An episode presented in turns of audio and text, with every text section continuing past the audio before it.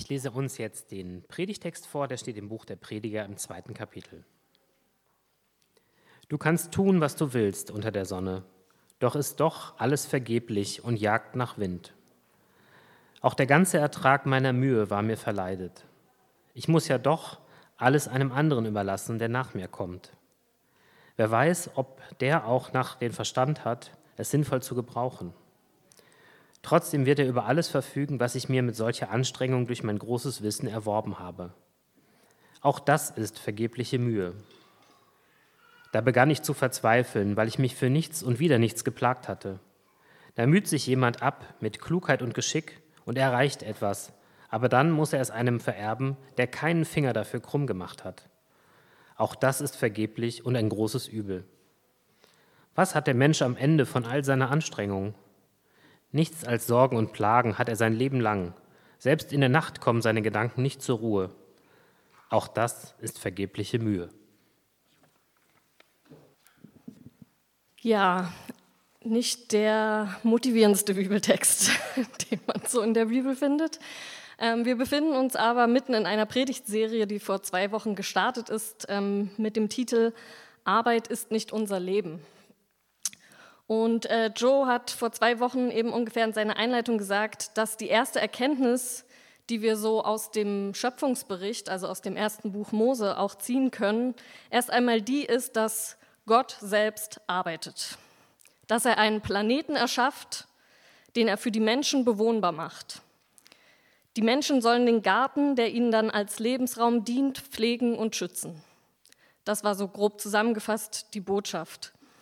Und alle, die einen Garten haben, ähm, wissen, dass da viel zu tun gibt, um den dann wirklich zu genießen. Meine Eltern haben jetzt seit ja, ungefähr zehn Jahren einen richtig guten Garten und oh, was es da alles zu tun gibt. Ich habe diese Gärtnergespräche nicht immer unbedingt genossen, die sie da führen, aber inzwischen ist mir bewusst, äh, dass Rasenmähen, Unkraut jäten, Büsche beschneiden, im Sommer natürlich regelmäßig gießen und alles sowas dazugehört. Und wenn der Garten gut gepflegt wird und die Dinge an der richtigen Stelle gepflanzt werden, dann kann man sich später an Äpfeln und Tomaten und Johannisbeeren erfreuen und auch an den Sonnenblumen und sonstige Tulpen, die da so wachsen. Und auch ich profitiere von der Gartenarbeit meiner Eltern. Arbeit ist also erst einmal ganz positiv eigentlich konnotiert. Und der Schaffensdrang ist ganz natürlich im Menschen angelegt. Gott selbst ist Schöpfer und hat den Menschen als sein Ebenbild geschaffen. Und er hat ihn als ein schaffendes Wesen gemacht. Wenn ich heute aber in dieser Predigt von Arbeit spreche, dann ist für mich damit jetzt nicht nur entlohnte Beschäftigung gemeint. Zur Arbeit zählt für mich auch Ehrenamt, Kindererziehung, Kunst und alles andere, was wir tun und schaffen und was von uns eine gewisse Anstrengung erfordert. Im ersten Teil des Schöpfungsberichts haben wir also einen recht positiven Blick auf die Arbeit. Ganz anders aber nun äh, der Bibeltext aus dem Predigerbuch. Das lyrische Ich dieser Verse, also der Ich-Erzähler, der sich selbst als ein König von Jerusalem bezeichnet zum Anfang des Buches, er hat eine ziemlich düstere Sicht auf die Arbeit. Alle Mühe ist umsonst. Könnte so die Überschrift von diesem Abschnitt sein, von diesem ganzen Kapitel, um genau zu sein. Und ein paar Verse vorher zählt er sogar auf, was er in seinem Leben schon alles erreicht hat. Weinberge und Gärten hat er angelegt, Könige unterworfen, alle Frauen, die er wollte, geheiratet. Aber sein Fazit in den Versen 10 bis 11 lautet trotzdem, mit all meiner Mühe hatte ich es so weit gebracht, dass ich tatsächlich glücklich war. Doch dann dachte ich über alles nach, was ich getan und erreicht hatte und kam zu dem Ergebnis, alles ist vergeblich und jagt nach Wind. Es kommt nichts heraus bei aller Mühe, die sich der Mensch macht unter der Sonne. Oha, ganz schön Depri. Klingt auch ein bisschen nach der typischen männlichen Midlife-Crisis mit 50, oder? Und tatsächlich kann in dem Alter zwischen 50, äh, 40 und 55 Jahren bei Männern, aber auch bei Frauen ab und zu dieses Lebenstief auftreten, indem man sich fragt, habe ich wirklich das erreicht, was ich wollte? Führe ich die Beziehung, die ich mir ersehnt habe? Welchen Sinn hat eigentlich meine ganze Arbeit? Und auch wenn Menschen in Rente gehen, dann kommen diese großen Sinnfragen oft auf. Ein Charakter aus meiner Lieblingsserie Gilmore Girls, ähm, der einen guten, gut situierten Mist-60er spielt, Richard Gilmore, der spricht in einer Folge das aus, was wahrscheinlich viele Menschen erleben, wenn sie so nach 40 Jahren Lohnarbeit damit aufhören. Er sagt da, ich will nicht im Ruhestand sein. Ich mag es nicht. Ich finde es grauenvoll, um genau zu sein. Es ist langweilig. Ich weiß überhaupt nicht, was ich mit mir anfangen soll. Und offen gesagt, habe ich die ewige Suche nach einem sinnvollen Zeitvertreib satt. Das Fazit, was er dann daraus zieht, ist, dass er wieder anfängt zu arbeiten. Ähm, darum geht es mir aber nicht. Ich glaube, dass es verschiedene Situationen im Leben gibt, wo man verschieden auf die Arbeit schaut. Die meisten meiner Freunde sind in einem Angestelltenverhältnis im Moment. Ich bin, sagen wir, Mitte 30 und ähm, die meisten Menschen machen einen Job, den sie als mehr oder weniger sinnvoll erachten und der ihnen aber im Allgemeinen auch Spaß macht. Die meisten meiner Freunde haben auch schon während der Schulzeit oder im Studium Jobs gemacht, äh, um sich was dazu zu verdienen, als Aushilfe an der Abendkasse, als Servicekraft im Café, Restaurant, auf Messen, als Kassierer an der Supermarktkasse, als Nachhilfelehrerin. Und diese Jobs hat äh, damals niemand von uns gemacht, weil wir sie für besonders sinnstiftend oder erfüllend gehalten haben. Es ging einfach darum, sich ein bisschen Geld dazu zu verdienen. Deswegen waren wir aber vermutlich nicht unglücklicher. Welchen Stellenwert die Arbeit hat, ändert sich im Leben eines Menschen, abhängig von der aktuellen Phase, in der wir uns auch befinden. Viele meiner Freunde haben ihre Arbeitszeiten reduziert, als sie Familien gegründet haben. Manche haben aber auch schon vor dem Kinderkriegen ihre Stunden runtergesetzt, weil sie mehr Zeit für die Freizeit oder andere Dinge haben wollten. Allerdings, wenn wir in der Mitte des Lebens ankommen, dann merken wir oft, dass es für die Astronautenkarriere jetzt wahrscheinlich zu spät ist. Oder dass das Leben als freischaffende Künstlerin nicht mehr so einfach funktioniert wie mit Anfang 20. Oder, oder, oder. Manche Menschen überlegen dann, ob sie die falsche Abzweigung genommen haben und sich für den richtigen Karriereweg entschieden haben und müssen dann aber sehen, dass es jetzt wahrscheinlich nicht mehr zu ändern ist. Und das kann dann eben in diese Midlife-Crisis führen. Und inzwischen gibt es viele Studien, die belegen, dass eine Midlife-Crisis über verschiedene Kulturen, Länder und soziale Gruppen hinweg auftreten kann. Männer und Singles sind dabei häufiger betroffen als Frauen und Verheiratete. Und wenn selbst sogar ein König, der von außen betrachtet alles erreicht hat, was man so als König erreichen kann, trotzdem auf sein Leben schaut und resümiert, dass ihn das alles nicht zufrieden macht, was könnte es uns über den Stellenwert des eigenen Arbeitens und Schaffens sagen? Vielleicht, dass die Arbeit doch oft eine zu hohe Priorität in unserem Leben hat. Vielleicht.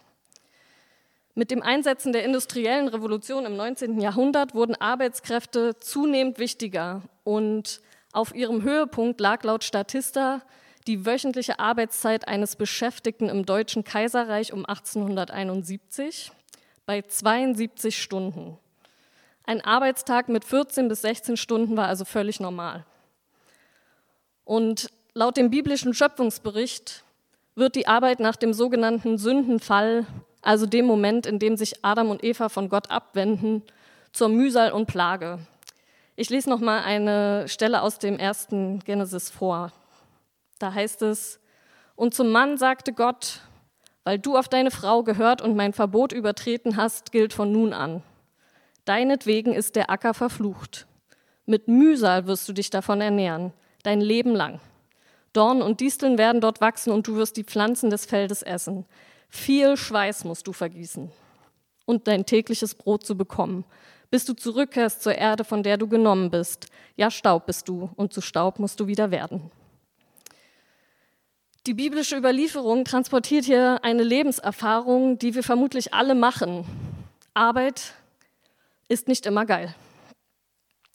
Bei aller Schaffenskraft, die in uns steckt, haben wir doch immer wieder ein sehr zwiespältiges Verhältnis zur Arbeit. Es gibt seit den 2000 Jahr, 2000er Jahren äh, mehrere Studien, die einen nachweisbaren Zusammenhang zwischen der tatsächlichen Wochenarbeitszeit von Angestellten und körperlichen und seelischen Beschwerden aufzeigen. So heißt es zum Beispiel in der Verdi-Studie zur Arbeitszeit und Belastung im Dienstleistungssektor. Der Anstieg des Beeinträchtigungsrisikos ist insbesondere bei Wochenarbeitszeiten, die über 40 Stunden hinausgehen, zu beobachten. Dies gilt insbesondere sowohl für Muskel-Skeletterkrankungen, das heißt Muskelbeschwerden und Rückenschmerzen, als auch für psychovegetative Beschwerden. Hierunter fallen Stress, Reizbarkeit, Ängstlichkeit, Schlafstörungen, ständige Müdigkeit sowie Kopf- und Magenschmerzen. Weiter heißt es, so zeigt sich, dass unzureichende Erholung durch den Verzicht auf Urlaub und ausreichende Pausen häufig zu körperlicher und emotionaler Erschöpfung an Arbeitstagen führt. Ähnlich verhält es sich, wenn unbezahlte Mehrarbeit geleistet, Arbeit mit nach Hause genommen wird oder die Anforderungen so hoch sind, auch außerhalb der normalen Arbeitszeit erreichbar zu sein. Es hat also seinen Grund, dass wir nicht mehr bei einer 72-Stunden-Woche sind und dass es Arbeitszeitgesetze gibt. Denn zu viel Arbeit kann uns krank machen. Und mir ist bewusst, das ist jetzt kein neues Thema, das ich hier anspreche. Wenn ihr ein paar meiner Predigten gehört habt oder mich persönlich kennt, dann wisst ihr, dass das Phänomen Burnout spätestens mit Ende 20 ein Lebensthema für mich geworden ist. Und ich denke tatsächlich, dass die Erschöpfungsdepression, die übrigens zumeist in nicht westlichen Ländern nicht als Krankheit überhaupt anerkannt ist, ein Spiegel unserer westeuropäischen Lebens Leistungsgesellschaft, Lebensgemeinschaft wollte ich gerade sagen, unserer europäischen Lebensleistungsgesellschaft ist und unserer Lebenswirklichkeit. Ich glaube nicht, dass wir die, in dieser Welt jemals dahin kommen, dass Arbeit immer super erfüllend, inspirierend und genau auf dem richtigen, ausgeglichenen Level für uns ist. Wenn jemand das so erlebt, herzlichen Glückwunsch. Ähm, das ist aber nicht die Realität, in der ich lebe. Es wird bei jeder Arbeit, die wir tun, und damit meine ich, wie gesagt, nicht nur Erwerbstätigkeit, ähm, Phasen geben, die stressiger oder die langweiliger sind, die anstrengender sind oder unanstrengender, die erfüllender sind oder unerfüllender. Ich glaube aber trotzdem, dass es gewisse Glaubenssätze gibt in Bezug auf Arbeit, die uns hier in Deutschland besonders prägen, die ungesund sind und auch unchristlich sind. In manchen Betrieben oder Unternehmen wird zum Beispiel Mehrarbeit generell mit eingeplant, weil das Arbeitspensum sonst gar nicht zu schaffen ist. Da müssen wir dann alle mit anpacken und die Zähne zusammenbeißen. Anstatt dass man grundsätzlich sich mal fragt, stimmt hier irgendwas nicht mit dem Management? Müssten vielleicht mehr Leute eingestellt werden? Es gibt Umgebungen, da müssen alle permanent über ihre Belastungsgrenzen hinausgehen. Und selbst in den Kirchen finden wir leider oft solche Glaubenssätze. Da geht es dann vielleicht nicht um Profit, aber dafür vielleicht um den perfekten Gottesdienst oder um das beste Event, für das alles gegeben werden muss. Alles für den Herrn, alles zur Ehre Gottes. Und wie gerade zitiert, führen regelmäßige Überstunden zu häufigen Erkrankungen. Weniger Pausen führen zu mehr Fehlern, weil die Konzentration nachlässt und dann auch keine gute Arbeit mehr geleistet wird. In meiner Funktion als Ehrenamtskoordinatorin äh, muss ich mich und andere da eben auch immer wieder bremsen. Und ich bin auch sicher manchmal oft übers Ziel hinausgeschossen. Es ist aber nun mal ein Fakt, dass auch als Christinnen wir keine Superkräfte haben. Wir haben alle nur begrenzte Kapazitäten. Und eine meiner persönlichen Lebensaufgaben ist es, Grenzen richtig zu ziehen und zu wissen, wo diese sind überhaupt mal. Wenn ich schon drei Abendtermine habe in der Woche und mich das anstrengt, dann ist es nicht so schlau, am vierten Abend noch Baby zu sitten, wenn das Kind auch noch so süß ist. Ich weiß auch inzwischen ganz gut, wann meine produktiven Hochphasen sind. Wenn ich eine Predigt erst nach 22 Uhr anfange, dann wird da nichts draus. Und ich weiß, im Winter habe ich weniger Energie als im Sommer. Das heißt, inzwischen verabrede ich mich im Winter auch nicht so oft, wie ich es im Sommer vielleicht tun würde. Es ist wichtig zu wissen, welche Symptome auftreten, wenn ich zu viel Stress habe, denn dann muss ich unbedingt eine Pause machen. Und Pausen sind wichtig. Gott hat am siebten Tag geruht. Die Israelitinnen haben einen wöchentlichen Ruhetag eingeführt, an dem nicht gearbeitet werden durfte. Das war schon damals ein Alleinstellungsmerkmal. John Andrews schreibt in seinem kleinen Buch über den Sabbat, dass es doch interessant sei, dass der Mensch am sechsten Tag geschaffen wurde und dann direkt der Ruhetag kommt. Das heißt, der Mensch wurde in erster Linie geschaffen, um zu sein. Er hat einen Satz geschrieben, den ich ganz schön fand und äh, den ihr im Programmheft auf der zweiten Seite, glaube ich, habt, ähm, der leider sehr, sehr, sehr, sehr schwer ins Deutsche zu übersetzen ist. Ich habe es versucht, aber ich lese ihn einmal kurz auf Englisch vor. Ähm, There's nothing wrong with doing, except when it overshadows being. God created beings who would do, not doings who would be. Ich habe es versucht so zu übersetzen, es ist nichts Falsches am Tun, außer wenn es das Sein überschattet. Gott schuf Wesen, also Seiende, die tun sollten und nicht Taten oder Tuende, die sein sollten. Ich finde das einen ganz spannenden, guten, wichtigen Satz. Am siebten Tag hat der Mensch noch absolut gar nichts geleistet. Der ist einfach nur da und darf ruhen und er darf sich erfreuen an dem, was Gott schon geschenkt hat. Und Andrews argumentiert von diesem Gesichtspunkt aus, dass wir aus der Ruhe heraus arbeiten sollten und nicht umgekehrt uns von der Arbeit ausruhen müssen. Die Ruhe und das Zurückziehen ist sowohl in der Bibel als auch in moderner christlicher Literatur auch gar nicht so ein Zustand des Nichtarbeitens oder Stillstands. Im Gegenteil, die Ruhe ist ein Ort oder ein Zustand, in dem sich Dinge sortieren können und in denen Gott in uns wirkt und arbeitet.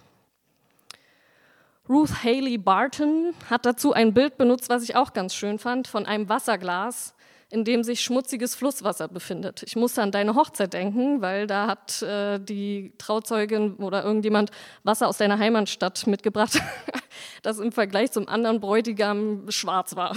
Also das eine Wasser war so mittel, wie man sich ein Flusswasser vorstellt, und das Wasser aus dem Ruhrgebiet kommst du, ne? Schwarz einfach. genau. Aber jetzt stellt euch vor, also ihr seid nicht im Ruhrgebiet aufgewachsen, sondern habt einen kleinen Bach äh, neben euch, holt da Wasser raus, dann sind da trotzdem Pflanzenreste oder irgendwas ist da drin. Und wenn sich das bewegt, dann vermischt sich das. Und wenn man es einfach hinstellt und ruhen lässt, dann setzt sich der Schmutz nach einer Weile am Boden ab und das Wasser wird wieder durchsichtiger und wieder klarer. Und wenn wir uns in unserem Alltag mit tausend Dingen ablenken und alles Mögliche machen und organisieren, dann vermischt sich alles und wir wissen manchmal gar nicht, was ist jetzt Dreck und was Wasser. Und wir haben als Angestellte dieses Buch von Ruth Haley Barton ähm, gelesen, aus dem dieses Bild stammt. Und sie beschreibt eben darin, dass es wichtig ist, auch als Leiterinnen immer wieder Zeit der Ruhe zu haben, um sich auch zu besinnen, was die eigene Motivation ist, warum man überhaupt diesen Beruf macht oder Leute anleitet. Weil wir nämlich ganz schnell wieder ähm, von unbewussten Mustern, die wir aus der Kindheit und aus der Jugend gelernt haben, da könnt ihr euch selbst auch mal hinterfragen, was so eure Glaubenssätze aus der Kindheit sind, ist auch sehr spannend. Und ganz oft werden wir von diesen eben bestimmt und nicht aus dem Wissen und der Wahrheit heraus, dass wir Gottes geliebte Kinder sind, für die er alles schon hier erschaffen hat. Und was sie über eine gesunde Leiterschaft äh, schreibt, das können wir auf jegliche Form von Arbeit übertragen. Ich will einfach nicht getrieben sein von Sätzen wie, ich muss immer alles geben. Und jetzt muss ich einfach mal die Zähne zusammenbeißen und durch. Gibt auch Phasen, wo man das muss, aber das sollte nicht das Grundcredo meines Arbeitens sein. Oder ich bin nur wertvoll, wenn ich etwas produziere. Wenn wir jetzt Jesus als das ultimative Beispiel für ein erfülltes Leben anschauen, dann muss ich sagen, Jesus zieht sich immer wieder ins Gebet zurück, entzieht sich damit auch Menschen, die ihn gerade jetzt brauchen könnten, für die er Dinge tun könnte. Er ist das Vorbild, dass wir immer wieder in die Stille und das Gespräch mit Gott zurückkehren müssen und das ist in unserem übervollen Alltag richtig, richtig schwer. Und das ist mir auch bewusst. Und deswegen machen wir auch sowas wie Reset-Wochenenden, was dieses Wochenende stattfindet. Ich hatte die Möglichkeit, beim letzten äh, dabei gewesen zu sein und ich hatte ehrlich gesagt richtig äh, Angst vor der Ruhe. Irgendwie wusste ich nicht, was dann passiert, was da auf mich zukommt. Ich bin es gewohnt, Sachen zu erledigen, ähm, wo ich die Kontrolle habe und wo ich weiß, was am Ende oder hoffe, was am Ende bei rauskommt. Und es fällt mir auch oft richtig schwer, still zu sitzen. Also das, was Jutta letzte Woche erzählt hat von dem Spinnennetz minutenlang angucken, oh nee, also das wäre nicht meins. Mir hat das Reset-Wochenende richtig gut getan, weil ich gemerkt habe, dass tatsächlich ein paar Fragen und Themen hochkamen, wo ich mir nicht bewusst war überhaupt, dass es sie gibt. Also, dass sie so präsent sind für mich oder in meinem Unterbewusstsein anscheinend so eine Rolle spielen. Und es tat gut, mich damit in Ruhe auseinandersetzen zu können. Und es fällt mir auch oft schwer, aber ich merke, dass ich diese Ruhemomente dringend brauche in meinem Leben. Und je mehr wir das einüben, innezuhalten und wahrzunehmen, dass Gott schon am Wirken ist, desto mehr Kraft, glaube ich, ziehen wir auch daraus. Das heißt, unser Tun und Schaffen wird fokussierter und vielleicht auch unangestrengter, wenn wir Pausen haben in denen wir einfach nichts tun, sondern Gott was tut. Ich wünsche mir jedenfalls für mein Leben weniger getrieben zu sein, nicht zu arbeiten, um zu ruhen, sondern aus der Ruhe heraus zu arbeiten. Und ich bin noch nicht ganz angelangt da. Denn eins habe ich aber auch gelernt in meinem Leben als Christin, ich bin nicht der Messias. Ich bin nicht die Retterin der Welt. Diesen Job hat schon jemand anderes übernommen. Das war vielleicht eine harte Erkenntnis für mich damals in meinem Burnout, aber ich musste lernen, dass ich auch ersetzbar bin. Gottes Werk hängt nicht allein von mir ab und Gottesdienste funktionieren auch ohne mich. Am Ende meines Lebens will ich aber darauf zurückschauen können und sagen, dass es sicher noch viele andere Wege gegeben hätte, viele andere Sachen hätte ich machen können aber Gott war immer dabei. Und ich glaube nicht an den einen grandiosen beruflichen Weg, den Gott sich für mich überlegt hat und dann, ach du Schreck, wenn ich den nicht finde in diesem Leben, dann ist alles für die Katz. Daran glaube ich nicht. Ich glaube daran, dass Gott lebendig ist und lebendige Wesen erschaffen hat, die sich verändern und die Schaffenskraft haben.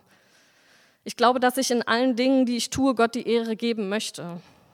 Ob es jetzt die Rechnungskontierung im Raumfahrtunternehmen ist oder die Beratung zum Bücherkauf über die deutsch-deutsche Geschichte im Mauerbuchladen. Ich glaube, wir machen da, wo wir sind, einen Unterschied für unsere Kolleginnen, Kinder, Partnerinnen, Freundinnen. Wenn wir so leben, dass das, was wir oder andere tun, eben nicht das Wichtigste ist in unserem Leben. Die Karriere ist nicht das, was am Ende bleibt. Wir dürfen natürlich unser Leben gestalten und eine Karriere haben, da, dagegen will ich überhaupt nichts sagen. Aber wir wissen nicht, ob wir am Ende wie der Verfasser des Predigertextes zurückschauen und denken, hm, habe ich jetzt wirklich alles erreicht oder war alle Mühe umsonst? Oder wie Jesus es einmal formuliert hat, was hat ein Mensch davon, wenn er die ganze Welt gewinnt, aber zuletzt sich selbst verliert oder sich doch schweren Schaden zufügt? Auch dann wäre alle Mühe umsonst. Wir haben stattdessen eine Perspektive, die noch über unser Leben hinausgeht. Und deshalb müssen wir auch nicht traurig sein, wenn jemand anderes unsere Früchte erntet, wie es der Verfasser vom Predigtext hier tut. Der Erfolg von dem, was wir tun, ist nicht ausschlaggebend dafür, ob Gott uns liebt.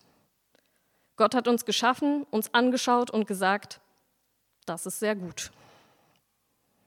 Was wir dann damit machen, das kann so vielseitig sein, wie es Menschen gibt. Und ich möchte schließen mit einem Auszug aus einem Gebet, das ihr auch im Programmheft findet und das ich diesmal nur auf Englisch vorlesen werde, weil es sonst zu lang ist. Ähm, ich habe auch das übersetzt, könnt ihr auch im Programmheft nachlesen. Das ist von dem Bishop Ken Unterner, und Unterner, wir haben jetzt keine englischsprachigen hier, ich weiß nicht, wie man genau spricht, auf Deutsch würde ich sagen Unterner. Ähm, und ich finde, das fasst das ganz schön zusammen. Es wirft auch einen ganz anderen Blick auf unser Tun und Schaffen ähm, mit der christlichen Perspektive. We accomplish in our lifetime only a tiny fraction of the magnificent enterprise that is God's work. Nothing we do is complete, which is a way of saying that the kingdom always lies beyond us. We cannot do everything, and there's a sense of liberation in realizing that.